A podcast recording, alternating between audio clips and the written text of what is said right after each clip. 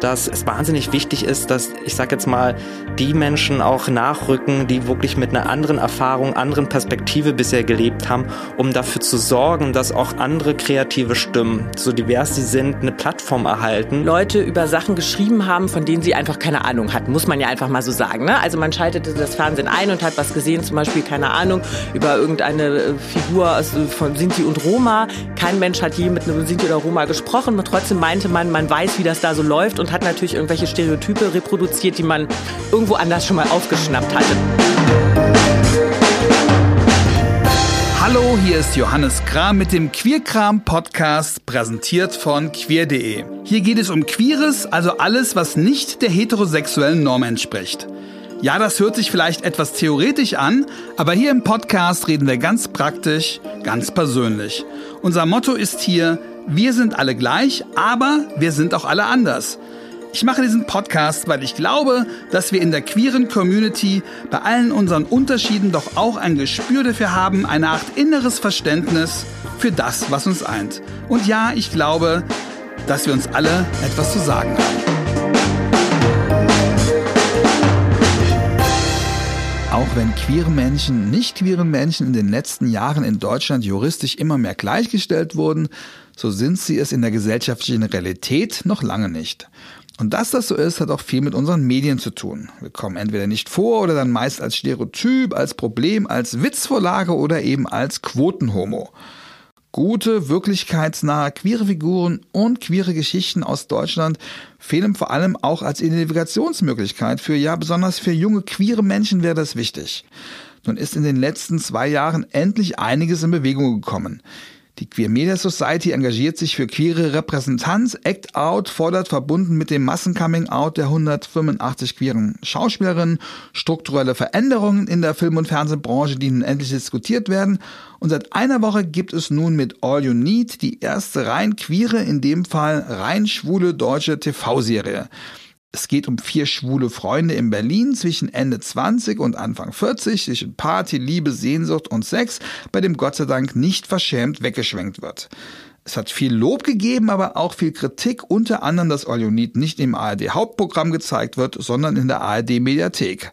Und dann fragen sich viele in der Community, wie kann es sein, dass ausgerechnet in einer solchen Serie alle vier schwulen Hauptrollen von Heteros gespielt werden? Wir haben heute Benjamin Gutsche zu Gast, den Autor und Regisseur der Serie und Nathalie Kudiabor von der UFA, die die Produzentin ist. Wir sprechen also über All You Need, aber auch darüber, ob wir gerade wirklich so etwas wie eine Revolution in Sachen Diversität erleben, wie einige sagen, was muss passieren, dass deutsche Fiction endlich den Anschluss an die gesellschaftlichen Realitäten schafft? Welche Rolle spielt dabei der persönliche Hintergrund der Macherinnen von Film- und Fernsehstoffen? Ich spreche darüber mit Nathalie Kudiabor, auch als schwarze Frau, die sich nicht zur queeren Community zurechnet, aber gerade für dieses queere Projekt so eingesetzt hat. Und mit Benjamin Gutsche als weißer schwuler Mann, der seine Hauptfigur Vince nicht nur in der Serie mit alltäglicher Homophobie konfrontiert, sondern als schwarzer schwuler Mann auch mit Rassismus. Feiern wir die beiden, dass es jetzt endlich so eine Serie gibt? Ich freue mich sehr auf das Gespräch.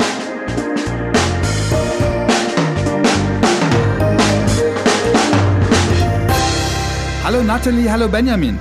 Hallo. Freue mich. Hallo, danke für die Einladung. Dann Glückwunsch zum Serienstart. Ist das ein Erfolg? Kann man das irgendwie messen, wenn es keine Quoten gibt? Was habt ihr für ein Gefühl, wie es gerade läuft? Also ich glaube, wir persönlich, wir kriegen wahnsinnig viel Feedback natürlich, ob es aus dem Bekanntenkreis ist oder auch Leute, die wir ewig nicht mehr gesehen haben aus der queeren Szene natürlich auch, die sich wahnsinnig begeistert zeigen, dass so ein Projekt natürlich jetzt gestartet ist. Natürlich auch mit Kritik an, an einigen Punkten, was ja auch toll ist, dass man nicht einfach nur irgendwie Honig ums Maul geschmiert ja. bekommt, sage ich jetzt mal. Von daher, also allein dafür hat sich das schon gelohnt. Und ich glaube, Klickzahlen wird es irgendwann auch geben, denn wenn wir auch wissen, wie viel in der Mediathek geschaut werden wird. Okay. Und gibt es da so eine, so eine Messlatte, dass gesagt wird, äh, ab dann ist es ein Erfolg oder ab dann ist es unter den Erwartungen? Also ehrlich gesagt haben wir mit der AD gar nicht darüber geredet. Also wir sind jetzt, glaube ich, sehr überwältigt von diesem, ich sag mal, Medienecho, was da passiert ist. Und ich glaube, die AD auch, dass wir mit unserer kleinen und hoffentlich feinen Serie erstmal so einen Aufschlag gemacht haben. Aber denen war das Thema ja auch erstmal wichtig. Was ein Regisseur macht, da können sich die meisten Leute was drunter vorstellen. Was ein Schauspieler, eine Schauspielerin macht auch. Was eine Produzentin macht, ich glaube, das müssen wir noch mal ein bisschen erklären. Erklär mal ein bisschen, was ist dein Job? Äh, ich, ich sage immer, ich bin so eine Generalistin, kann so nichts richtig und deswegen brauche ich so tolle Leute wie den Benjamin an meiner Seite, der schreiben und Regie führen kann. Also als Produzent ist man eigentlich immer auf der Suche nach so guten Stoffideen. Oft habe ich selber eine Idee oder Benjamin in dem Fall kommt mit einer tollen Idee zu mir und wir sagen, wir wollen das gerne zusammen produzieren. Ich versuche meistens die Idee an den Sender zu verkaufen äh, und begleite dann die ganze Produktion vom ersten Genau, was Tag heißt an. begleiten? Wie viel Einfluss nimmst du auf äh, so, so eine Produktion? Wie viel inhaltlich? Was hast du mit der Besetzung zu tun? Also dadurch, dass ich ja auch das finanzielle Risiko trage, bin ich natürlich sehr involviert. Ich versuche das aber tatsächlich immer sehr auf Augenhöhe zu machen, weil ich finde ja immer, eine Serie ist ein Teamplay oder überhaupt so eine Produktion. Aber ich sag mal so, Letztentscheidungsrecht hätte wahrscheinlich meistens der Produzent. Es macht aber sehr viel Sinn, das immer gemeinschaftlich mit den Kreativen zusammen zu machen. Also ich bin in jedem Schritt involviert. Ich bestimme auch die Head of Departments mit, zusammen mit Head of Benjamin in Departments ist der Kameramann, ist dann Genau. der Regisseur und so weiter, wobei der war in dem Fall vorgegeben, aber Kostüm und so weiter und Genau. so fort. Und jetzt ist es ja bei so einem Projekt, es geht um Diversität. Wie, wie redet man darüber? Das heißt, wie kamt ihr zusammen, über Diversität zu sprechen? Gab es da Punkte, an denen ihr euch streiten musstet, an denen ihr euch überzeugen musstet, oder hat sich das alles von selber ergeben? Äh, es hat sich tatsächlich von selber ergeben. Wir können dazu sagen, dass Natalie und, die, Natalie und ich, wir kennen uns schon ein paar Jahre jetzt. Wir haben auch Artus Gesetz zusammen gemacht. Das ist eine wunderbare Serie, die ihr euch unbedingt auch angucken müsst, wenn ihr das noch nicht gemacht habt. Dankeschön. Und äh, für uns war es immer eine Selbstverständlichkeit natürlich in Serien eine Diversität auch wieder zu spiegeln, so wie wir sie auch auf der Straße vor uns finden. Das haben wir auch bei Artus Gesetz natürlich gemacht. Für mich war es auch immer wichtig, schon allein bei den Kinderkurzfilmen, die ich gedreht habe, dass auch da Diversität eine Rolle spielt. Beim ersten Kinderkurzfilm für die ARD, also muss man wirklich sagen, es war so für sechs bis zwölfjährige, habe ich auch gleich eine schwule Figur eingebaut. Äh, und hier war es halt natürlich, weil wir es auch gesagt haben von Anfang an, wir wollen es im Berliner Kosmos spielen lassen. Und wenn ich als schwuler Mann in Berlin durch die Clubs tingle oder durch die Bar, dann sehe ich halt wirklich Berlin, die queere Szene in all ihren bunten Farben, sage ich jetzt mal. Und die Idee, dass unsere Hauptfigur zum Beispiel schwarz ist, äh, die ist mir auch ganz persönlich gekommen damals, ähm, weil ein Freund von mir, der ist aus Texas hierher gekommen nach Berlin und äh, das hat jetzt einen kleinen negativen Vibe, aber der hat zu mir gesagt, er hat noch nie so viel Alltagsrassismus erlebt wie in Europa, auch innerhalb der Community. Und da habe ich gedacht, okay, wir haben so oft weißen, schwulen Cis-Figuren ähm, zugeschaut, warum denn nicht mal tatsächlich eine schwarze Hauptfigur zusammen mit einem Deutsch-Iraner als besten Kumpel? Und äh, das stand überhaupt nicht zur Debatte. Also Das haben wir äh, eigentlich nie wirklich diskutiert. Also ich glaube, es hat total viel damit zu tun, wie wir auf die Welt blicken. Ne? Also das ist ja jetzt nicht eine bewusste Entscheidung gewesen in erster Linie, dass wir gesagt haben, oh, jetzt wollen wir hier wahnsinnig divers werden, sondern das ist für uns tatsächlich eine Normalität, weil wir so leben und auf die Welt blicken. Und man muss auch sagen, wir haben ja bei der UFA so eine äh, Selbstverpflichtung sind wir eingegangen, ähm, um wirklich die Gesellschaft mehr abzubilden, wie sie auch wirklich aussieht. Dieses Projekt hingegen, das haben wir aber tatsächlich schon vorher in der Mache gehabt. Also als Benjamin zu mir kam und sagte, sag mal, würdest du das denn produzieren wollen? Ich habe gesagt, natürlich, I'm in, weil ich will unbedingt wieder mit dir arbeiten. Aber das war jetzt gar nicht so, dass wir bewusst gesagt haben, wir wollen ein diverses Projekt machen. Aber ihr wart euch doch bewusst, dass das was Neues ist, dass es sowas noch nicht gegeben hat und dass er damit natürlich auch Diskussionen auslösen wird oder dass die Leute besonders drauf gucken werden. Also ich muss mal wirklich ganz ehrlich sagen, mich hat die Idee total begeistert und ich wollte das gerne machen. Mir war nicht von Minute eins an klar, dass wir jetzt die allererste Serie sind, wo wir vier schwule Hauptfiguren im deutschen Fernsehen haben. Also das kam so War dir nach das und klar, nach. Benjamin? Äh, mir war das natürlich schon, also wesentlich bewusster, sage ich mal. Aber ähm, was für mich vor allem ähm, wahnsinnig wichtig war bei dem, bei der, bei der Serie auch oder was mir bewusst geworden ist, ist, dass natürlich wir eine wahnsinnige Verantwortung auf unseren Schultern tragen. Das wusste ich von Anfang an, als ich die sozusagen angefragt worden bin, auch von der AD muss man ja dazu sagen. Es ist jetzt nicht so, dass ich da hingegangen bin zur AD und gesagt habe, okay, hier ist mein Pitch, wollt ihr ihn kaufen, sondern tatsächlich war der Programmmanager, der, der Digeto, der Christoph Pelando, Christoph Belan, genau, der selber schwul ist. Genau, der ist auf mich zugekommen und hat halt mich gefragt, ähm, ähm, ob ich nicht Lust hätte, für die ARD-Mediathek ein queeres Projekt zu entwickeln. Und, äh, und da war mir natürlich klar, okay, da werden jetzt natürlich alle, ich sage jetzt mal aus der queeren Szene, natürlich ihre Erfahrung, ihre Erwartungen auf unser Projekt projizieren. Und die können wir natürlich nicht alle erfüllen. Also das war mir schon auch bewusst, weil es, so ist es ja leider bisher das einzige große, ich sage jetzt mal Mainstream-Format, ähm, ähm, was den schwulen Kosmos komplett ähm, widerspiegelt im deutschen Fernsehen ist. Hattest du nicht den Eindruck, dass es vielleicht zu viel Verantwortung ist für so eine doch noch kleine Serie? Es sind ja fünf Folgen, äh, circa mal 25 Minuten, dass man da zu viel reinpacken wollte, weil so eine Verantwortung erdrückt ja vielleicht auch. Ich glaube eigentlich, also das Gute war, dass wir gar nicht so viel Zeit für die Entwicklung hatten und wir haben uns tatsächlich, glaube ich, eher auf die Kreativität gestürzt und wollten eine sehr gut erzählte Geschichte machen. Ähm, ich glaube, das hat uns, also mich zumindest, vielleicht ist es bei Benjamin tatsächlich natürlich anders gewesen, weil du einfach aus der Community kommst. Ähm, mich hat das nicht so erschreckt, aber ich muss auch sagen, ich habe auch schon so viele Sachen produziert, die vielleicht gar nicht toll waren und habe schon Misserfolge gehabt. Ich habe nicht mehr so viel Angst. Also insofern habe ich mich damit voll Freude so reingestürzt und fand das einfach auch richtig, das Projekt jetzt zu machen. Aber da sind ja eine ganze Menge Themen drin. Ne? Man merkt, dass du oder dass ihr da auch ja, so ein Spektrum abliefern wollt. Das meine ich mit äh, zu viel erwartet, ne? Dass man, dass man, dass, dass, dass diese armen Figuren, die müssen ja wirklich alles erleben. Ne? Es wird also, es werden die ganzen Klischees äh, gezeigt, aber auch gebrochen. Es wird die Bandbreite gezeigt. Es wird viel erklärt. Es wird auch Leuten erklärt, natürlich, was Homophobie ist. Es wird auch Leuten erklärt, was Rassismus ist. Wo, wo ich dachte, das müsste auch ein bisschen Angst gemacht haben. Ja, dass man natürlich nicht allen alles recht machen kann und trotzdem äh, es ist dauernd versucht an jeder Ecke. Total, ich gebe dir auch vollkommen recht, was diese vielen Themen angeht. Also ich habe mich natürlich auch während des Schreibprozesses gefragt, wenn ich jetzt die Themen wie Alltagsrassismus oder Homophobie mal unter den Tisch fallen lasse, um eine komplett empowernde Message nach außen zu senden, verschließe ich da so ein bisschen die Augen vor der Realität, in der wir uns befinden. Und deswegen war für mich klar, dass diese äh, ähm, Themen tatsächlich mit reingehören in diese Serie. Und trotzdem wollte ich natürlich mit einer Selbstverständlichkeit auch das positive queere Leben erzählen. Mhm. Äh, nur ich wollte halt nicht irgendwie am Ende mir anhören müssen, irgendwie wir sind jetzt ein ein bisschen ignorant, weil wenn man zum Beispiel dran denkt, auch bei dem Thema Homophobie, geh mal mit deinem Freund Händchen halten durch Neukölln und hab nicht die Sorge abends oder auch nachts, dass auch etwas in passiert. Schöneberg, ne? Also das ist nicht nur Neukölln, ne? Das ja. Und ich glaube, also um die da auch nochmal ähm, ähm, recht zu geben, ist es natürlich, also gerade für mich als als Autor wenn wir zurückdenken, vor 20 Jahren gab es die erste ähm, queere Serie in, in England. In den Nullerjahren hat Amerika nachgelegt, auch mit dem Reality-Programm Queer Eye for the Straight Guy. Wir haben hier in Deutschland bis auf Kuntergrau das wirklich sehr charmante Webprojekt ja gar nicht, ich sag jetzt mal, diese Repräsentation von einem queeren Kosmos oder auch schwulen Kosmos im deutschen Fernsehen gehabt. Und das kann schon sein. Also da ziehe ich mir den Schuh auch so ein bisschen an und sage irgendwie so, ja, es kann sein, dass ich da sehr viel wollte, weil wir haben ja auch unglaublich viel nachzuholen.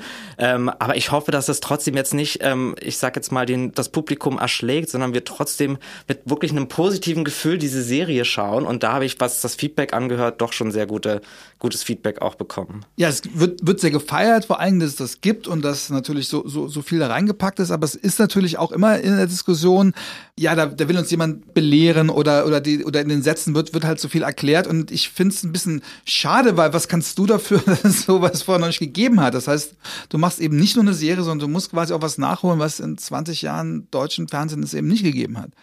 Wobei man ja, wenn ich da mal kurz reinspringen darf, was total lustig ist. Also uns wurde genauso vorgeworfen, dass wir eigentlich nicht genügend Rassismus erklären, nicht genügend Homophobie erklären. Mhm. Also es gibt sozusagen beide Seiten. Also ich glaube, der Anspruch war immer zu versuchen, unterhalten zu sein und natürlich dabei noch eine Message mitzubringen. Weil ich glaube, keiner von uns also möchte gerne belehrt werden, ich auch nicht.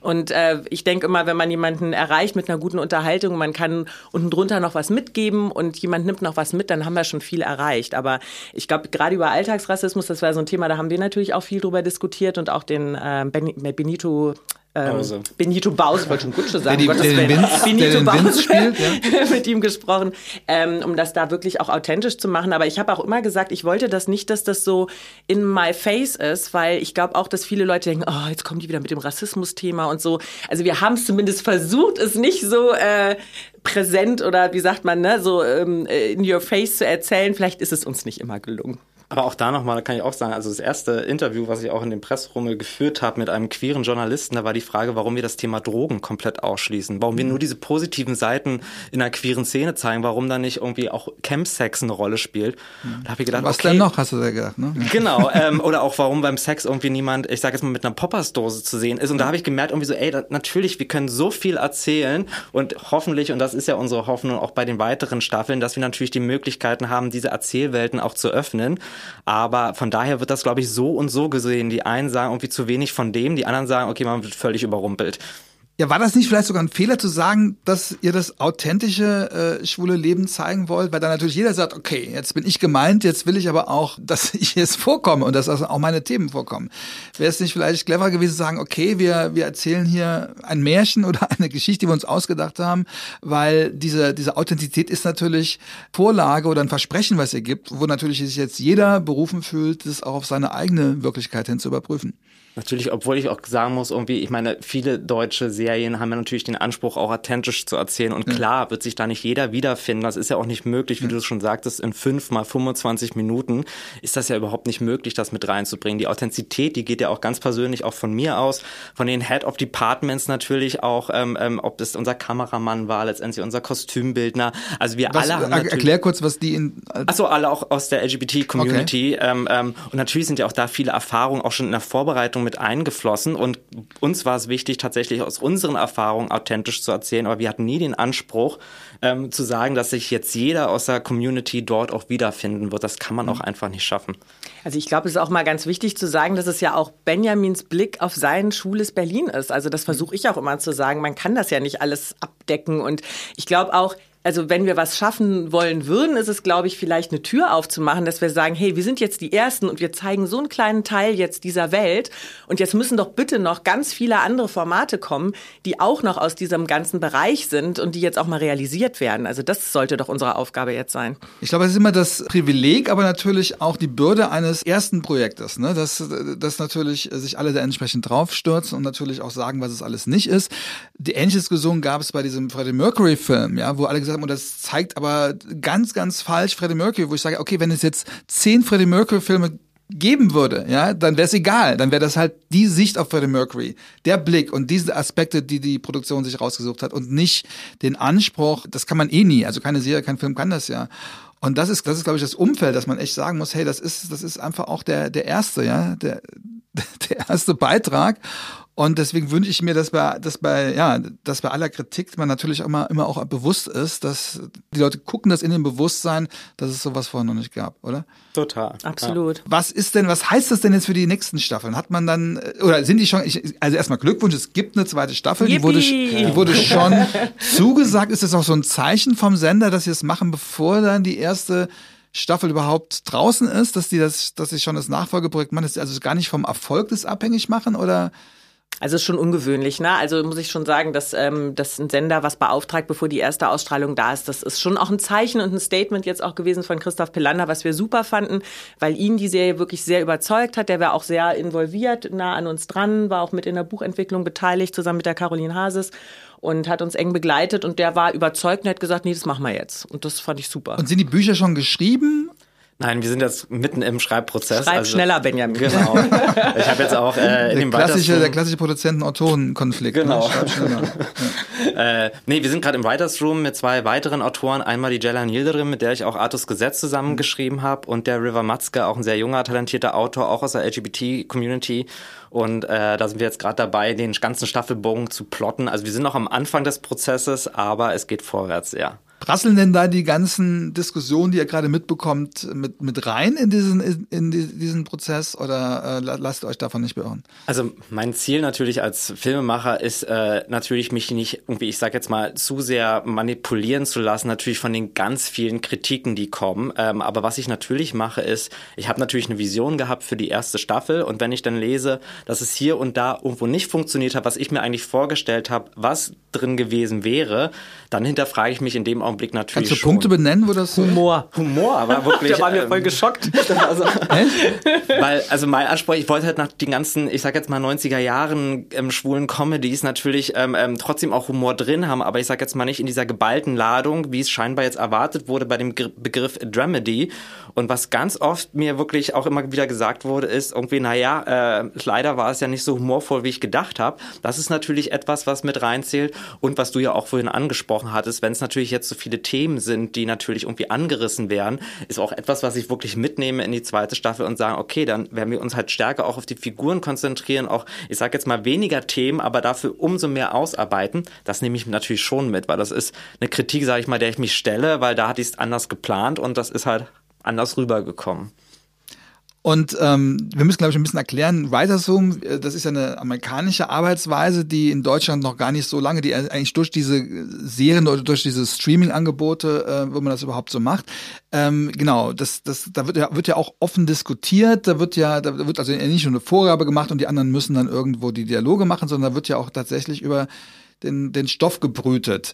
Das ist auch ein geschützter Raum, so ein Writers Room. Kannst du darüber ein bisschen berichten, wie so, wie so eine Arbeit äh, stattfindet, auch gerade wenn man über die eigene Homosexualität spricht, wenn man über die eigenen Themen spricht, die man dann zu einem Buch machen will? Genau, ich kann ja auch mal dazu sagen, ich habe ja letztes Jahr wirklich noch alle Bücher ähm, selber geschrieben und äh, da wir ja natürlich auch zum Beispiel auch einen Christoph Belander, der ja auch aus der Community ist, da haben wir natürlich auch unsere Erfahrungen immer gehabt, die manchmal natürlich auch kollidiert sind, wo wir sagen, okay, er ist in seiner Bubble, ich bin in meiner Bubble. Auch da werde ich jetzt gerne ein Beispiel. Nein, das ist, glaube ich, auch natürlich je nachdem, wo du gerade bist natürlich oder wo du auch groß geworden bist und ähm, wie du sozusagen die queere Community auch erlebst. Das heißt, es war eine ne? Altersfrage? Ähm, nicht mal eine Altersfrage. Ich glaube auch, ich, ich sag jetzt mal irgendwie, während ich, äh, äh, irgendjemand hat auch mal mit zu mir gesagt, ich habe mein alter Ego ja auf alle vier Figuren aufgeteilt. Ähm, dadurch, dass ich wahnsinnig viel natürlich auch in den 20er Jahren im Nachtleben unterwegs war, natürlich auch alles mitgenommen habe, was geht. Äh, jetzt, jetzt bin ich so der ruhige Fernsehonkel geworden, der sich abends in den Sessel setzt und Netflix schaut ähm, war es da natürlich bei, bei Christoph das Gefühl, der natürlich auch Beziehungen hatte, ähm, längere, die ich zum Beispiel, also meine längste war halt ein Jahr. Und ich glaube halt, da sind natürlich so viele verschiedene Aspekte natürlich und Erfahrungen aufeinander getroffen. Und deswegen war es mir so wichtig, jetzt auch in der zweiten Staffel zu sagen, okay, wir holen uns da auch wirklich neue Perspektiven mit rein, weil das natürlich auch nur unseren Kosmos noch erweitern kann. Und deswegen Safe Space ist genau richtig, weil ich meine, wir Autoren schreiben natürlich auch aus eigenen Erfahrungen. Und natürlich soll das ein Ort sein, der geschützt ist und wo wir natürlich auch frei diskutieren können. Aber trotzdem hat natürlich auch da kein, also ist kein Platz für Diskriminierung oder sonstiges. Also das natürlich nicht.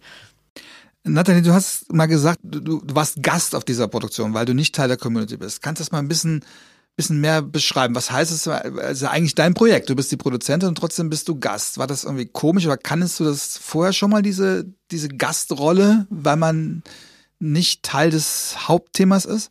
Na, ich glaube, ich habe mich da auch wirklich bewusst so entschlossen, ne? weil ich einfach sagen musste, dass ich natürlich habe ich schwule Freunde schon immer gehabt und so. Deswegen kann ich aber nicht behaupten, dass ich äh, äh, ein Teil der Community bin oder das schwule Leben kenne. Ne? Also deswegen war mir total wichtig zu sagen, was kann ich mit an den Tisch bringen?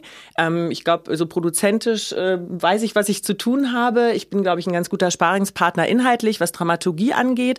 Aber ich habe dann auch gesagt, also ich muss ja hier auch nicht alles verstehen in jedem Dialog. Ihr müsst hier nicht alles erklären. Die Serie ist ja nicht für mich gemacht, sondern habe einfach gedacht, ich muss mal einen Schritt zurücktreten und jetzt mal anderen die Plattform geben. Das ist ja irgendwas, was ich mir ehrlich gesagt, ich bin ja, wie du auch schon äh, gesagt hast, ich bin ja schwarze Produzentin und versuche natürlich auch, also ich sehe das ja manchmal auch bei meinen Themen, wenn ich so sage, wenn mir jetzt versucht, ich sag mal, ein weißer Auto zu erklären, wie Rassismus funktioniert, da habe ich auch ein Problem mit und denke mir, wäre schön, wenn der sich jetzt auch mal wie ein Gast verhalten würde.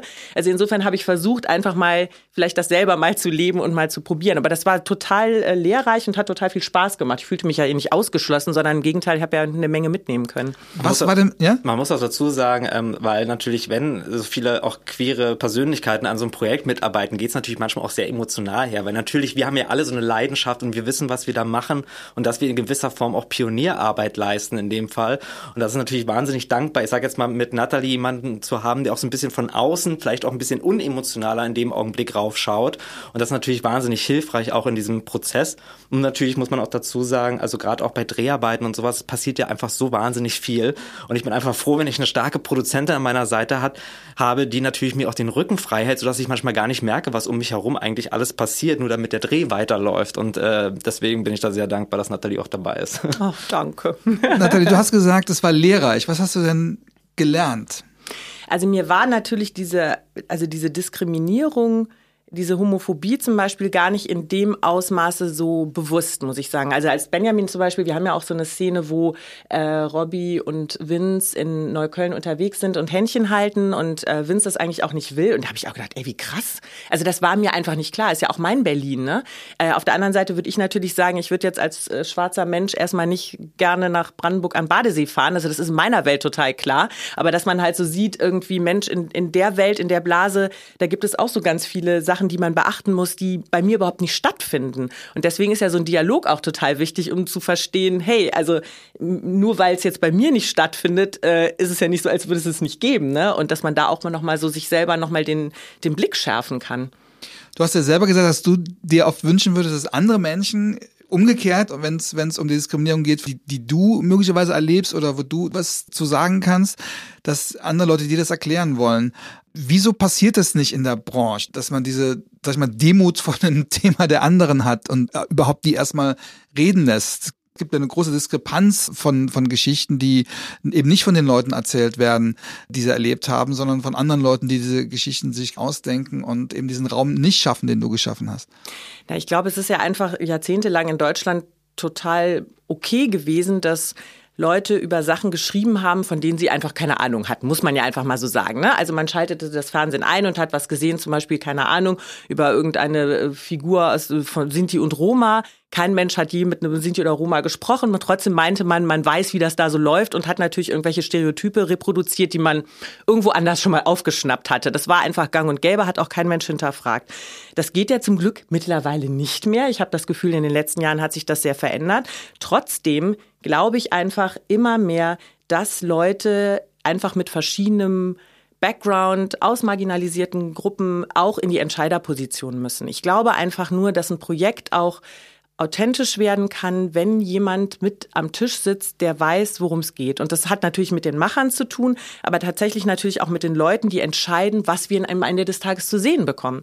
Weil diese Gatekeeper, wie ich das ja gerne nenne, sind ja meistens noch, man muss es leider so sagen, weiße alte Cis-Männer meistens, was äh, ja jetzt erstmal keine Beleidigung sein soll, um Gottes Willen, aber ist total menschlich. Die reproduzieren das oder beauftragen das, was sie selber in ihrer Blase sehen und was ihnen nah ist. Also die haben natürlich jetzt zum Beispiel zu Benjamins Welt oder zu meiner Welt erstmal keinen Zugang oder kennen vielleicht auch gar keinen. Das heißt, wenn da irgendwas beauftragt würde, wird wahrscheinlich auch was gemacht, was man auch wieder nur irgendwo aufgeschnappt hat, was man vielleicht selber im Fernsehen gesehen hat oder so. Also ich glaube tatsächlich, wenn wir eine diversere Aufstellung auch bei den Auftraggebern haben, und das gilt jetzt nicht nur für öffentlich-rechtliches Fernsehen, es geht für Privatfernsehen und es geht auch ehrlich gesagt für die Streamer.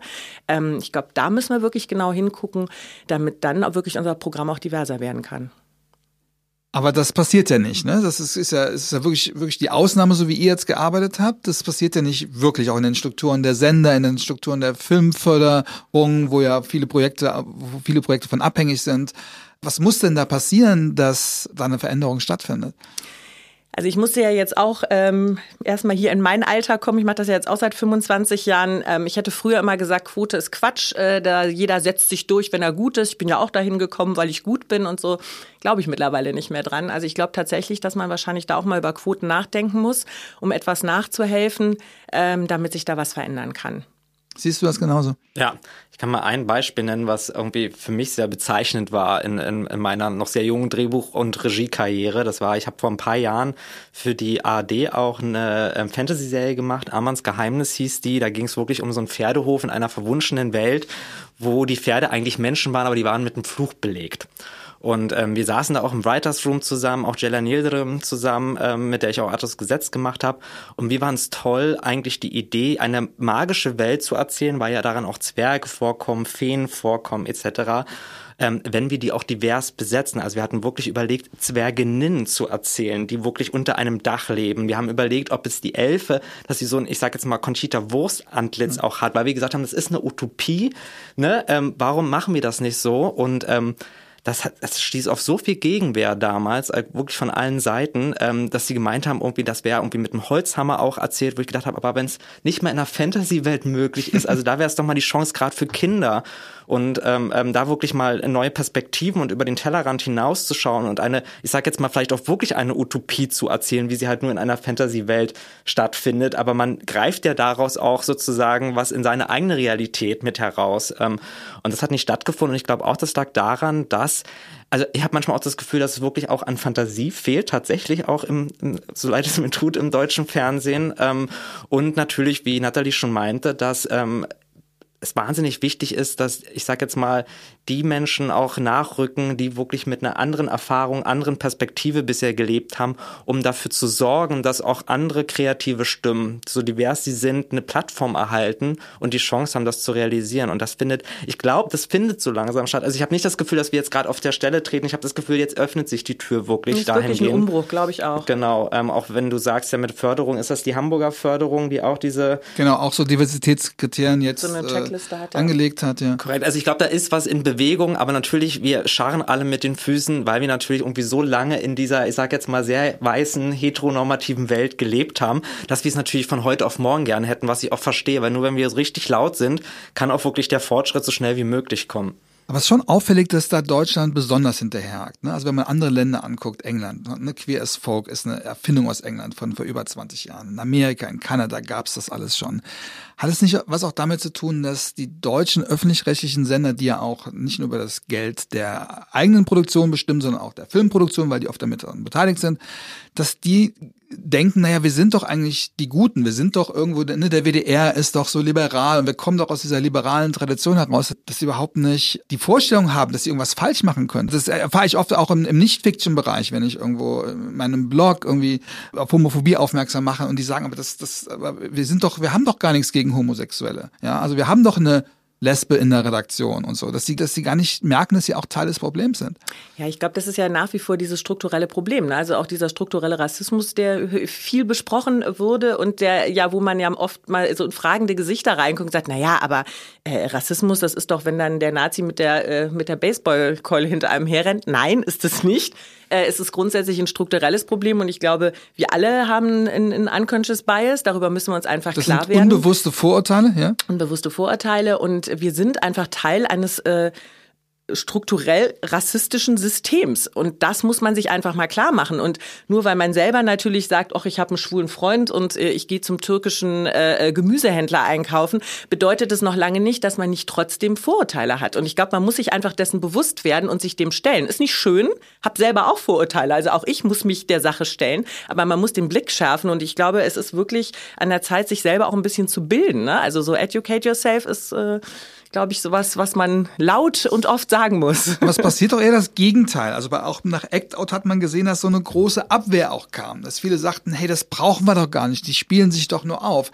Die FAZ-Feuilleton-Chefin Sandra Kegel hat sogar behauptet, dass das überhaupt nicht notwendig sei, weil er zum Beispiel im ZDF äh, queere Rollen sogar überrepräsentiert sein hat. Also die Studie gibt's natürlich gar nicht. Wie erklärt ihr euch das, dass es solche Abwehrreaktionen gibt? Oder wie habt ihr auch diese Abwehrreaktion nach Act Out empfunden? Also ich glaube, also bei mir, ich habe das natürlich auch gelesen äh, von Sandra Kegel. Ich meine, das war ja eine, ähm, was hat sie auch gesagt, Ideologiekritik. Also äh, ja. das ähm, hat mich so schon sehr, ähm, sehr fahlen Beigeschmack, das Ganze. Ich glaube, das ist ähnlich wie wenn uns gesagt wird, also oder mir als schwuler Mann irgendwie so, ey, du kannst doch alles, ne? Du hast doch jetzt alles, du darfst jetzt alles, was ist denn eigentlich noch dein Problem?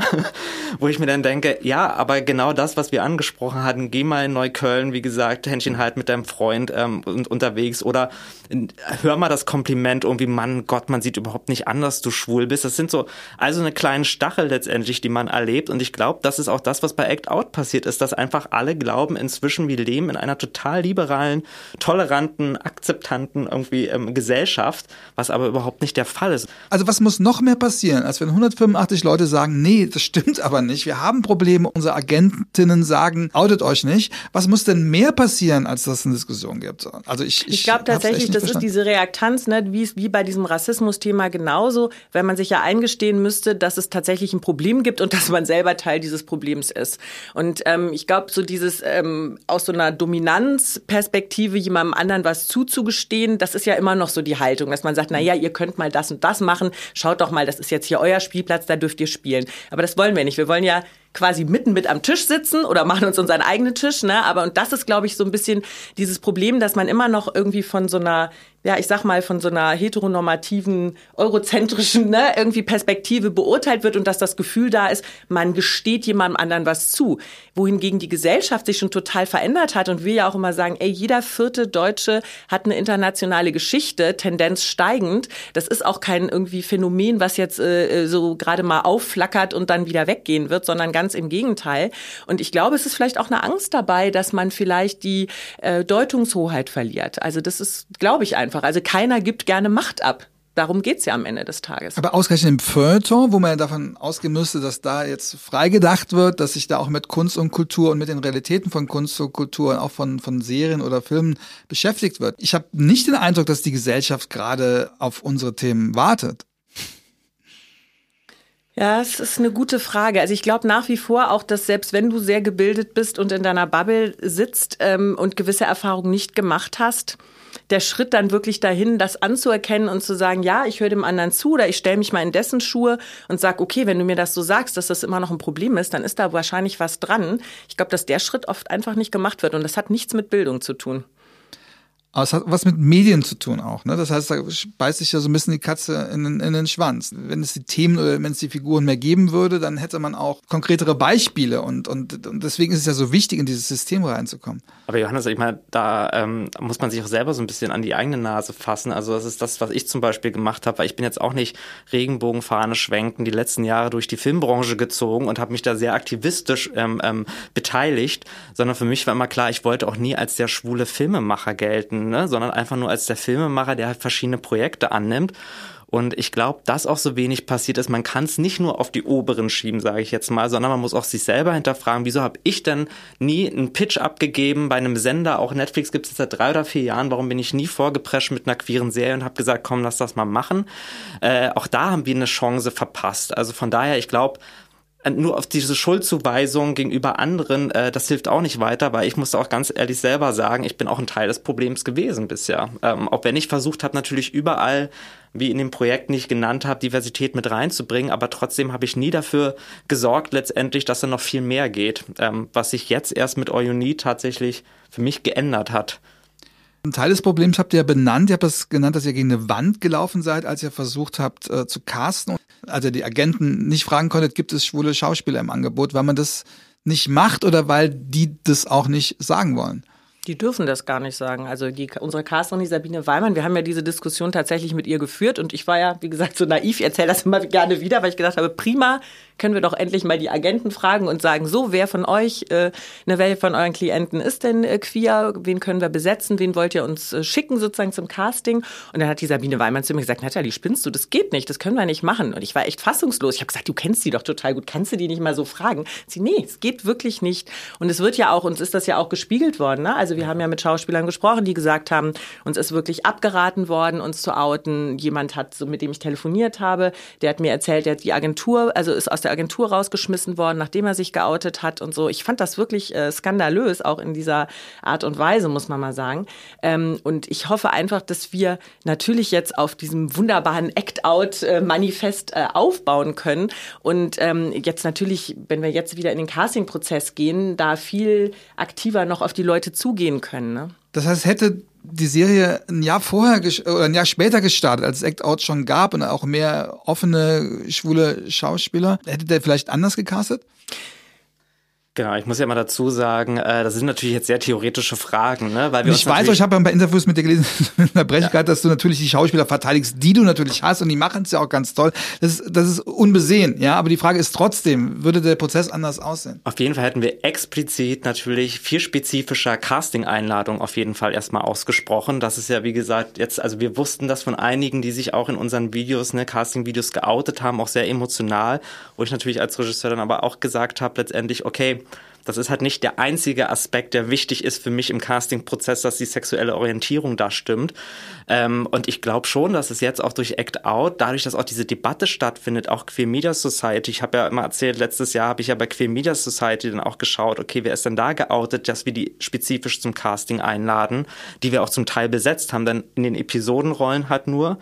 Ähm, und ähm, natürlich wird da jetzt eine Änderung stattfinden. Und ja, wäre die Serie vielleicht ein Jahr später gelaufen, dann hätte man ein anderes Casting gehabt noch. Aber ob dann die anderen ne, Schauspieler bei rausgekommen wären in dem Hauptcast, das könnte ich jetzt überhaupt nicht sagen. Aber dass euch jetzt so ein bisschen um die Ohren fliegt, das müsstet, wusstet ihr aber schon ein bisschen. Ne? Ihr habt mitbekommen, Post beispielsweise, die, die tolle Netflix-Serie, die es geschafft haben, dass wirklich alle Protagonistinnen wirklich Transfrauen sind. Die, die haben so einen Standard oder zumindest eine Erwartung vorgegeben. Und ihr wusstet ja auch, dass ihr an dieser Erwartung auch ein bisschen gemessen werdet bei einer queeren Serie. Total richtig, Johannes. Aber man darf auch nicht vergessen, Pose, äh, der Showrunner, der dahinter steht, ist Ryan Murphy, der seit 20 Jahren äh, in Hollywood eine Wucht und eine Macht hat. Das heißt, dass da natürlich die Leute ihn auch eher sozusagen die Türen einrennen oder sich auch outen, weil sie natürlich auch wissen, da ist jemand, der mich auch weiterhin unterstützt. Ich habe jetzt mit der Serie All You Need mein Debüt gegeben. Man kannte mich überhaupt nicht. Auch mir musste man erstmal das Vertrauen schenken. Und wir hatten zum Beispiel auch mit Schauspielern damals gesprochen, die gesagt haben, auch selbst wenn sie die Rolle bekommen, also queeren Schauspielern, Schauspielern, würden sie damit jetzt nicht in der Presse nach außen gehen wollen, weil es niemanden etwas angeht. Also das wäre auch nochmal ein Problem gewesen, sage ich jetzt mal. Und das ist uns, ich sage jetzt mal, um die Ohren fliegt, so haben wir es natürlich nicht genannt, aber wir haben ja nicht umsonst alles versucht damals, weil die Debatte ja nicht an uns vor, vorbeigegangen ist. Und natürlich ich auch die Sympathien habe, weil mir geht's ja nicht nur darum, was jetzt auch das Act-Out-Manifest sagt, alle sollen alles spielen können, wenn alle alles spielen dürfen. Mir geht's ja auch selber darum, dass wir, ich sage jetzt mal, auch schwule Schauspieler haben oder auch queere SchauspielerInnen, auf die wir aufsehen können, weil die halt eine Stimme aus der queeren Community sind, die plötzlich stattfindet in den Medien und auf Sozi so in den sozialen Medien. Das ist ja auch toll, dass wir einfach diese Identifikationsfiguren nicht nur auf dem Bildschirm haben, sondern auch tatsächlich als, ich sage jetzt mal, als Stars, ähm, ähm, weil die natürlich auch dazu beitragen, in der Gesellschaft ihre Stimme zu erheben und dafür zu werben. Ähm, und wie gesagt, letztes Jahr auch die, das zum Beispiel die Natalie mir den Kameramann ähm, vorgeschlagen hat, Felix Poplawski, der auch ein Teil der LGBT-Community ist also mit diesem Bewusstsein sind wir auch rangegangen. Und das heißt also, wenn wir auch im Boiler gedreht haben, im Schwutz, wir hatten das ist queere... Der Boiler ist die Schwulensauna. Genau, queere Kompasserie. Ist ja nicht so, dass wir gesagt haben, okay, das haben wir alles, aber bei den Schauspielern, das, das ignorieren wir natürlich nicht. Wir haben es wirklich versucht. Man kann uns immer wieder vorwerfen, natürlich hätte man es 110 Prozent gewollt, mit Drehverschiebung etc. Und ähm, ähm, hätte noch mehr gesucht, dann hätte das bestimmt auch funktioniert. Aber auch da, man muss es manchmal auch so ein bisschen im Kontext sehen letztendlich, weil wir haben einen festen Drehzeitraum. Das Budget ist für ein bestimmtes Jahr auch ähm, festgesucht es ist immer nicht so einfach, wie es natürlich immer oftmals, ich sage jetzt mal, durch die Vorwürfe gemacht wird, man hätte es ja schaffen können. Das spielt echt noch viel mehr eine Rolle, was man jetzt gar nicht weiß. Ähm, aber natürlich, und wie gesagt, ich habe die Sympathien dafür und mir ist es selber als Community-Mitglied wahnsinnig wichtig, dass wir auch da natürlich aus unseren Fehlern, sage ich jetzt mal, auch lernen, ähm, beziehungsweise dann noch optimieren und nachjustieren. Oder andere Strukturen aufbauen. Jetzt so als aus Produzentin-Sicht, wie kann man denn jetzt auch bei anderen Projekten, wie kann man das Problem denn lösen, dass sich die Leute nicht trauen, dass äh, man die Agentin nicht fragen kann? Na, also ich glaube, es ist wirklich diese Festlegung, das ist ja, äh, wir müssen ja auch als Produzenten, Produzentinnen sicherlich da offener sein. Ich meine, ich sag mal bei der UFA, dadurch, dass ja Nico Hofmann unser CEO ist, der da ja sehr äh, bei dem Thema hinterher ist und sehr offen ist und sehr das auch pusht und unser Bewusstsein immer wieder schafft, ist es bei uns in der Firma, glaube ich, schon relativ weit vorne. Trotzdem können wir auch noch was Besseres machen. Aber das wäre natürlich, ist man jetzt froh, wenn man jetzt Yannick Schümann, der sich gerade äh, ne, geoutet hat, jetzt als äh, Love Interest Hauptrolle bei Sissy sieht. Ne? Und das ist ja ein Statement und das kann ja auch nur, so muss es doch weitergehen. Also das finde ich. Äh, Du lachst, sag, sag nein, Johannes. Nein, nein, weil ich es auch so schön finde, dass, ja, dass wir alle, glaube ich, merken, dass in den letzten Monaten einfach verdammt viel passiert ist. Ja? Und, und, und das ist, kann, wie gesagt, das sind ja Babyschritte noch. Ne? Das muss ja. wirklich noch viel mehr so weitergehen. Und ich finde, es kann eben auch nicht sein. Klar gibt's immer noch Regisseure, dass wenn die denken, ach, der, äh, der, der Schauspieler ist vielleicht schwul, da muss ich erst noch mal mit der Frau casten, irgendwie, um zu gucken, ob das funktioniert und so ein Unsinn. Ne? Also ich finde, das geht halt einfach auch nicht mehr. Da muss man sagen, nein. Und äh, das sind, das ist man selber auch als Produzent gefordert, äh, auch noch mal die Kolleginnen besser zu schützen und äh, das weiter durchzubringen. Ne? Jetzt warst du Gast auf, auf einer Produktion, die du selber gemacht hast, weil du sagst, du bist selber nicht queer. Wärst du gerne mal nicht Gast bei einer Produktion, wo es tatsächlich nur um schwarze Menschen oder nur um People of Color geht? Ich finde das eine total spannende Frage. Ich entwickle tatsächlich gerade was mit Tyron Ricketts zusammen, auch mit äh, einer POC-Autorin. Ähm, das ist auch eine total neue Erfahrung für mich, muss ich mal sagen. Alleine, wenn man jetzt in diesen Zoom-Calls sitzt und nur in schwarze Gesichter blickt, das ist auch ganz ungewohnt für mich. Ich finde das ganz schön. Ähm, ja, also mir macht das total viel Spaß. Aber ich muss sagen, mich bringt gerade auch Benjamin ein bisschen zum Nachdenken, weil man dann natürlich auch sagt, ja, und brauchen wir denn noch einen schwarzen Regisseur eine schwarze Regisseurin und so. Vielleicht ist es ja da auch gut, auch da wahrscheinlich, dass es die Mischung macht, auch Diversität, dass weil da wahrscheinlich auch sehr viele Befindlichkeiten zusammenkommen, dass man vielleicht sagt, Mensch, vielleicht muss ich deinen Benjamin anrufen und fragen, wenn wir das machen, willst du da nicht Regie führen? Nee, ich glaube wirklich, das ist ja auch äh, eine Monokultur ist ja nie gut. Also deswegen, ich glaube schon, dass so eine Mischung immer jedem Projekt ganz gut tun kann. Nun ist es gerade, wenn es um schwarze Schauspielerinnen geht, wo man ganz oft von schwarzen Schauspielerinnen hört, dass sie nur dann angefragt werden, wenn die Rolle das vorsieht. Wenn es drinsteht. Wenn es drinsteht quasi. Was, was natürlich total albern ist. Andererseits sieht man jetzt in eurer Serie, dass es eben nicht egal ist, dass die Hauptrolle schwarz ist. Das heißt, wenn die Hauptfigur Vince nicht schwarz gewesen wäre, wäre die Geschichte auch eine andere gewesen. Zeigt das nicht auch so ein bisschen die Bandbreite auf, in der man, äh, gerade wenn es um Rassismus in Serien geht, wo man aber gar nicht so drüber spricht, weil, man, weil die einen sagen, es ist doch total egal, ob jemand schwarz ist, ja, und, und die anderen sagen, die casten halt, wie man immer gecastet hat und nur dann, wenn es angeblich vorgeschrieben ist. Hm, für mich sind das ja eigentlich auch so zwei Schritte. Ne? Also ich denke, grundsätzlich sollte es so sein, dass diese Selbstverständlichkeit natürlich POC einzuladen, wenn da steht Sabine Müller oder Thomas Schmidt heißt die Rolle, dass das einfach selbstverständlich ist, weil das ja auch, sage ich ja auch immer, ich gehe zum Bäcker, da ist denn der asiatische äh, Bäckereifachmann, da frage ich den ja auch nicht irgendwie, wo kommst du her, warum sprichst du so gut Deutsch, sondern der ist halt da und Teil meiner, meines äh, Lebens, meines Erlebens.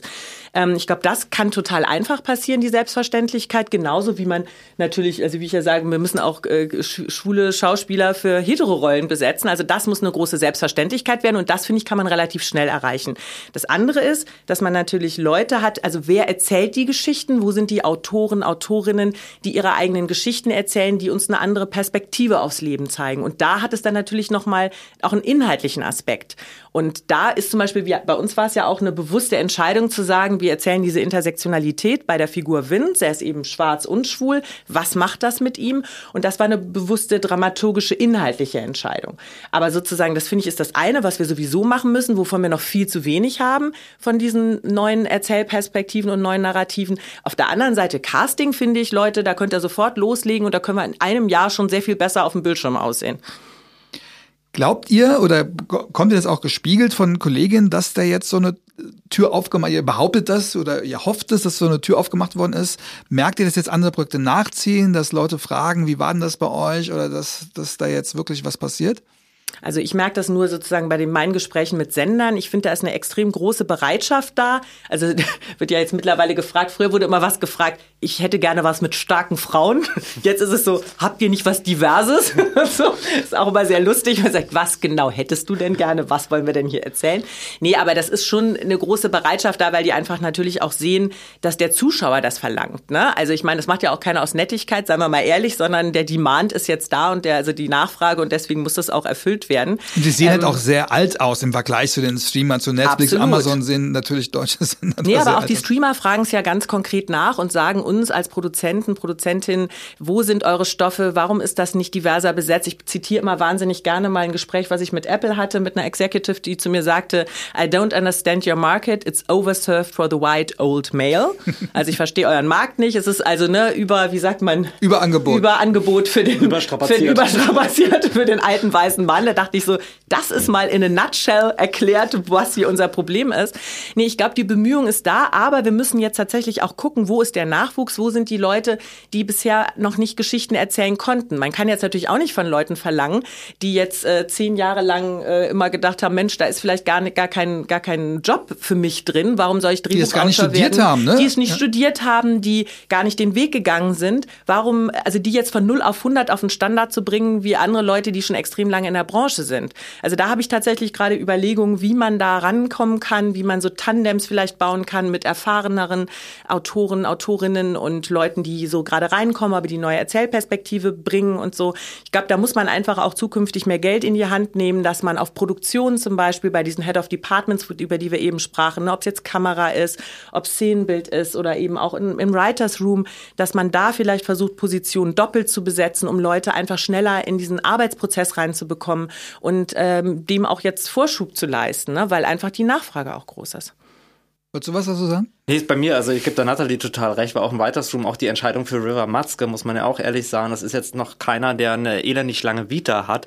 Aber mir ist es halt auch wahnsinnig wichtig, natürlich, wenn man jetzt schon, ich sage jetzt mal, eine gewisse Machtposition dann inne hat, auch die Leute zu fördern, die hoffentlich mit ihrer Stimme dann später auch die ich hoffe, neuen revolutionären Serien und Filme in Deutschland erzählen. Und deswegen geht's ganz klar auf diese Nachwuchsförderung. Also das schreibe ich mir auch selber auf die Fahne. Aber einer der Kritikpunkte, für die ihr natürlich nichts könnt, dass die Serie eben nicht im Hauptprogramm stattfindet, sondern, sondern in der ARD-Mediathek. Ich weiß, das hat auch viele Vorteile. Man kann freier erzählen, man kann Sex ganz anders zeigen. Man muss nicht äh, immer eine gewisse Länge einhalten, sondern kann damit variieren. Das verstehe ich, dass es filmerisch Vorteile gibt. Trotzdem glaube ich euch nicht, dass er nicht doch lieber im ARD-Programm, Hauptprogramm gewesen wäre. Also ich muss ganz ehrlich für mich sagen, ich habe tatsächlich diese Frage gestellt, für wen ist das? Und ich hatte Angst, wenn die mir jetzt, also wenn ihr mir am Anfang gesagt hättet, das ist jetzt für, keine Ahnung, äh, Freitag 20.15 Uhr, das ist jetzt Quatsch, das müsste wahrscheinlich ein Dienstag Serienplatz sein bei der ARD, ähm, was ich hätte erzählen dürfen. Das, davor hätte ich Angst gehabt, weil dann hätte ich diesen Zuschauer, der normalerweise auf dem Sendeplatz zu Hause ist, bedienen müssen. Deswegen hatte ich ehrlich gesagt überhaupt gar keine Bedenken und dachte, super, da kann ich das ja so entwickeln, als würde ich es für Netflix machen.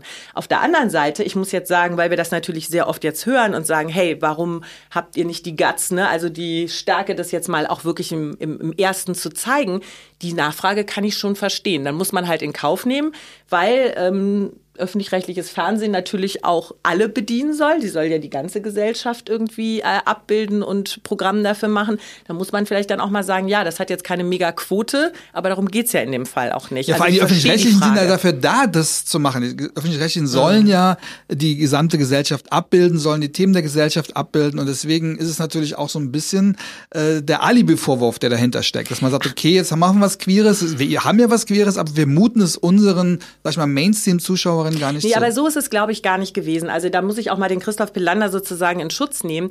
Der hat ja wirklich sich extrem eingesetzt und gesagt, also da ist ja auch jetzt keiner sonst in der ARD, vermute ich mal, äh, rumgelaufen und gesagt, so, wir brauchen jetzt unbedingt mal eine schwule Serie oder so. Ne? Das mhm. war jetzt vielleicht nicht vorne auf der Agenda, aber bei Christoph Pelander. Und er hat einen Weg gesucht, wie er sehr schnell, und wir müssen ja wirklich sagen, also ihr habt euch, glaube ich, im Januar 2019. Nee, 2020. 2020, oh Gottes ah, Willen.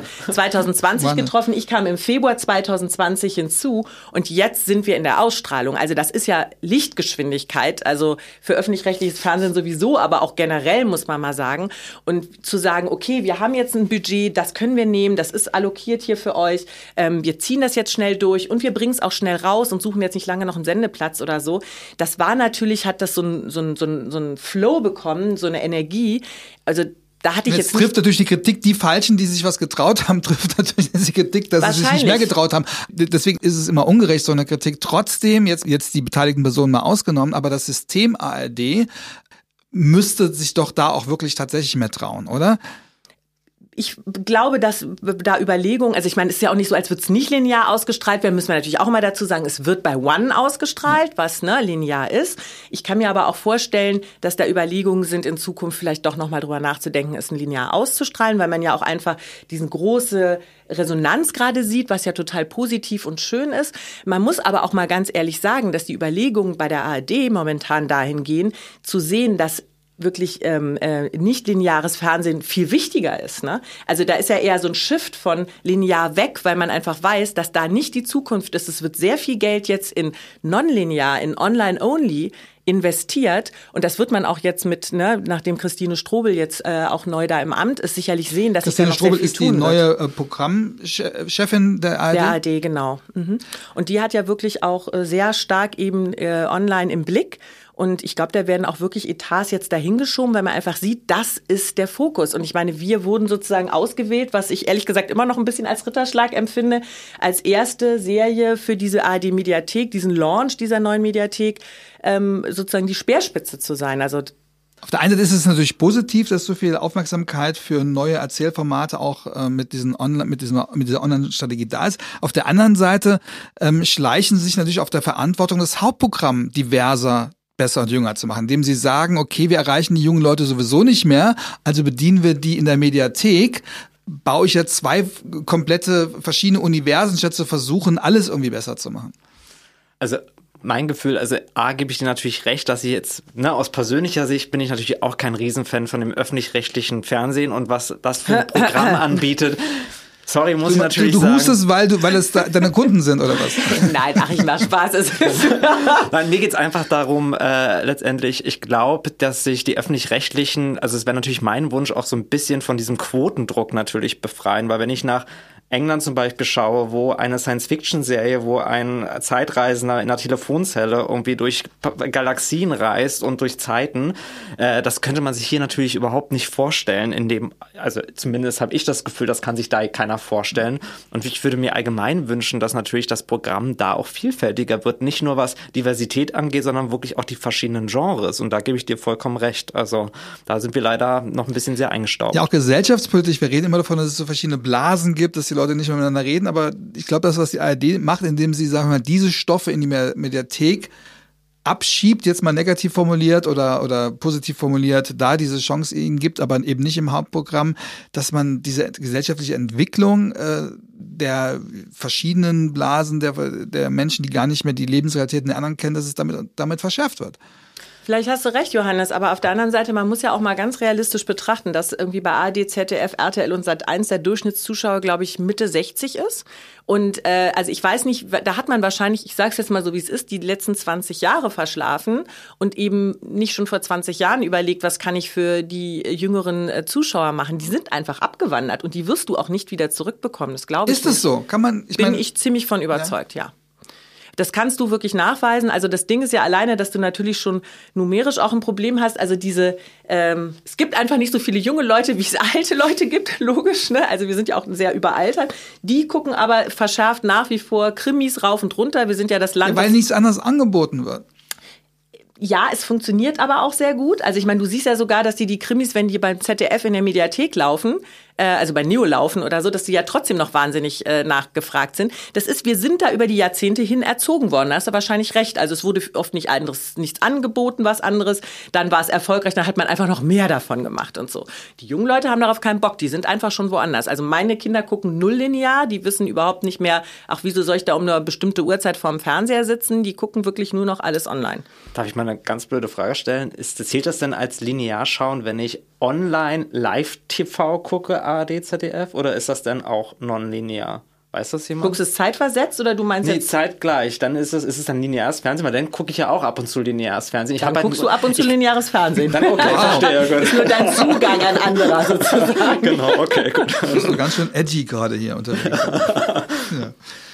ja, das heißt, äh, das heißt, wir, wir kriegen das nicht mehr hin. Das heißt, wir kriegen das, das Fernsehen ist, gibt ja quasi, das lineare Fernsehen gibt ja auf mit, mit solchen Stoffen und wir stürzen es jetzt alle auf das, was uns online angeboten wird. Ach, was heißt, man gibt es auf? Ich ich glaube, man sieht ja auch äh, zum Beispiel bei Formaten wie, also ich jetzt mal, um die ARD zu nehmen, ähm, dieses Mädchen aus dem Totenwald, hieß das so, das fand ich eine ziemlich großartige Produktion, was ja zum Beispiel sowohl linear, also erstmal online ja. ähm, äh, ausgestrahlt wurde, ein extremer Erfolg war online und dann auch noch mal im linearen Fernsehen ein großer Erfolg war. Ne? Okay, war in dem Fall auch Krimi Mystery, wieder ein bekanntes Format, aber finde ich, hatte sehr was von Streaming, muss man auch sagen, hat sehr, sehr gut funktioniert. Ich habe also ich kann ja auch nur aus eigener Erfahrung sprechen, weil ich natürlich die Studien dazu jetzt auch nicht so detailliert kenne. Es gibt ja natürlich immer noch die großen Lagerfeuer, ne? auch im deutschen Fernsehen. Ich sage jetzt mal, inzwischen sind es Sendungen wie Lanz und äh, Maybrit Illner, über die auch bei Twitter wahnsinnig viel gesprochen wird, oder natürlich die Fußball-EMs und BM. Ähm, ich frage mich halt wirklich, ob bei seriellen Geschichten, wo ich nicht die Freiheit habe, die Serie am Stück zu schauen oder wann auch immer ich möchte, ob das tatsächlich noch die Zukunft ist. Also das frage ich mich tatsächlich. Also, weil die Sehgewohnheiten für Serien halt einfach anders geworden genau, sind. Genau, weil ich könnte mich zum Beispiel jetzt nicht um 19.15 Uhr pünktlich hinsetzen ähm, ich habe nicht mal Kinder, aber ähm, wenn ich mich auch irgendwie, ne, wenn ich in Familien schaue, wer richtet dann tatsächlich noch seinen Tagesablauf nach dem Fernsehen? Das war früher, glaube ich, natürlich noch so gewesen, aber heute habe ich das Gefühl, jedenfalls unter meiner Bubble passiert das gar nicht mehr. Wie viel nicht queere Menschen schauen denn da vorbei in der Serie? Habt ihr da irgendwie Anhaltspunkte? Geben die, gibt der Sender euch da irgendwie Rückmeldungen oder wird das irgendwie erforscht? Oder hast du ein Gefühl dafür? Dazu müsste es ja, glaube ich, irgendwo einen Knopf geben, wo man seine Sexualität. Nein, aber es gibt ja, es gibt ja, sowas wird ja getestet, sowas wird ja nachgefragt. Oder äh, habt ihr das Gefühl, dass es wirklich die Leute sind, die ihr, die jetzt über die ganze PR erreicht habt, die sich zur Community zugehörig fühlen, die das jetzt gucken? Oder gibt es auch Leute, die einfach sagen, hey, das gucke ich mir mal an, auch wenn ich davon noch keine Ahnung habe? Also ich kann auch da nur über die eigenen, sage ich jetzt mal, Feedback-Reaktionen der letzten Tage sprechen und die erreichen mich natürlich ähm, hauptsächlich aus der Community. Also die haben wir versucht auch wirklich zu erreichen. Ähm, aber ich glaube auch trotzdem, dass darüber hinaus natürlich auch, ich sag jetzt mal. Ähm, es wird ja vor Anne Will, wird es ja getrailert, ne? Also vor Anne Will habe ich letztlich gesehen, wird, wird eure Serie äh, und zwar. Nach mit, dem Tatort Münster nach dem, vor Anne Will. Also zwischen Tatort und Anne Will und jetzt schon zum zweiten Mal. Also mehr geht ja da auch nicht. Also ja. müsst, ein bisschen Beifang müsst ihr doch auch bekommen, oder? Total, aber wie gesagt, also die, also ich weiß nicht, ob wir jemals irgendwie so eine Analyse kriegen werden, wer da jetzt wirklich wie genau eingeschaltet hat letztendlich, weil das ist ja, muss man ja sagen, wir sind ja wirklich das erste größere exklusive Mediathekenprojekt und ich glaube, da wird jetzt überall erstmal geschaut, okay, wie wird das jetzt ausgewertet? Ähm, ich kann nur darüber sprechen, was ich erlebt habe und ich bin zum Beispiel bei Instagram, mein, ich habe kein öffentliches Profil und trotzdem wie viele also wirklich Reaktionen ich inzwischen bekomme aus, aus der Community, es sind bestimmt 50 oder 60 gewesen allein in den letzten zwei Tagen. Das ist natürlich überwältigend und äh, als weitere sage ich mal, nehme ich natürlich dankbar an. Also wenn da noch jemand über seinen eigenen Tellerrand hinausschauen möchte und nach der Werbung zwischen Tatort und äh, Anne Will dann bei uns einschaltet, freue ich mich natürlich. Aber grundsätzlich war immer mein Ziel, natürlich aus der Community für die Community zu erzählen. Am Ende der Podcast-Folgen frage ich immer meine Gäste, welchen anderen Gästen, die schon mal hier waren, sie sich irgendwie verbunden fühlen, indem sie irgendwas inhaltlich hinzufügen wollen oder indem sie möglicherweise sagen, okay, die Person hätte ich mal gerne getroffen, die ich noch nicht kenne. Habt ihr euch da auch Gedanken zu gemacht? Ja, das habe ich. Fange einfach mal an. Äh, ich äh, würde wahnsinnig gerne den Riccardo Simonetti mal kennenlernen. Das hat wirklich zwei Gründe. Ähm, einerseits finde ich es wirklich also fabelhaft und erstaunlich, wie er über seine Kindheit und Jugend erzählt, mit welchem Selbstbewusstsein er wirklich auch durch die bayerische Provinz, ich sage jetzt mal, gestöckelt ist, ähm, wo ich versucht habe als Jugendlicher natürlich so angepasst wie möglich zu sein, so dass man überhaupt nicht merkt, dass ich anders bin, was ich wahnsinnig inspirierend finde. Und andererseits ähm, auch, weil er ja, auch wenn er sich selber so gar nicht bezeichnet als Influencer, aber ich finde es trotzdem wahnsinnig spannend, weil ich bin, wie gesagt, einer, der das nicht ganz nachvollziehen kann. Ich fand es mal so lustig, als Angela Merkel sich mal mit Influencern getroffen hat und dann gefragt hat, und ihr macht nichts anderes als Selbstdarstellung pro Tag, wo ich gedacht habe, okay, das trifft eigentlich genau auf den Punkt. Und dann habe ich aber diesen Podcast gehört von dem Ricardo und gemerkt, wie eloquent, wie wirklich reflektiert, wie gebildet und also wirklich was für ein feiner Mensch das ist, wo ich mich wieder erwischt habe in meinen eigenen Stereotypen und Vorurteilen auch in dem Augenblick.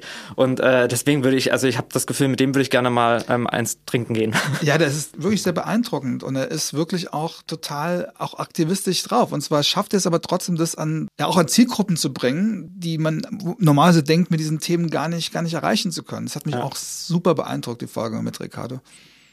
Ich sag auch was. Also aus ähnlichen Gründen tatsächlich äh, Aminata Touré.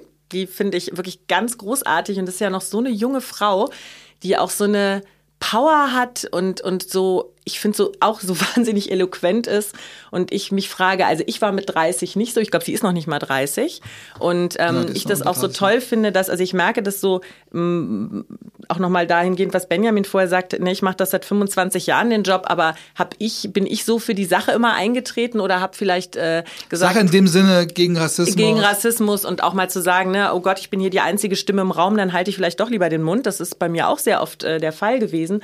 Und ich habe das Gefühl, dass in dieser Generation Generation und besonders bei Aminata, dass es äh, so eine Selbstverständlichkeit so, hat, so eine Klarheit und auch Dinge einzufordern, aber auch mit einer Selbstverständlichkeit und mit so einem das kann doch gar nicht anders sein. Und das finde ich so berührend und groß und ich macht mich auch so froh, dass, glaube ich, diese nachfolgenden Generationen da schon viel weiter sind, als wir selber noch vor 20 Jahren waren, als wir in dem Alter waren. Und das fand ich echt, also die würde ich wahnsinnig gerne mal persönlich kennenlernen.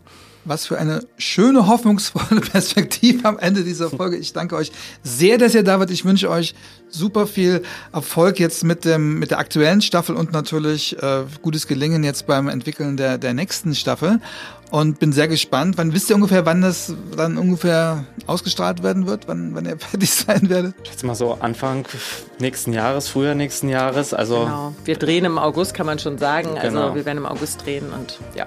Ja. Also alles Gute und viel Glück und vielen Dank auch, dass ihr zugeschaltet habt. Und wenn ihr es noch nicht gemacht habt, bitte abonniert diesen Podcast. Und vielleicht habt ihr es mitbekommen, dieser Podcast Queerkram ist für den Grimme Online Award nominiert und ihr könnt sogar abstimmen, weil es gibt auch einen Publikumspreis. Könnt ihr unten in den Show Notes nachlesen oder googeln. Und vielleicht wollt ihr da ja mit abstimmen für diesen Podcast. Hört's nächstes Mal wieder rein. Alles Liebe, alles Gute. Danke an euch. Schön Danke, Johannes. Vielen Dank, Johannes.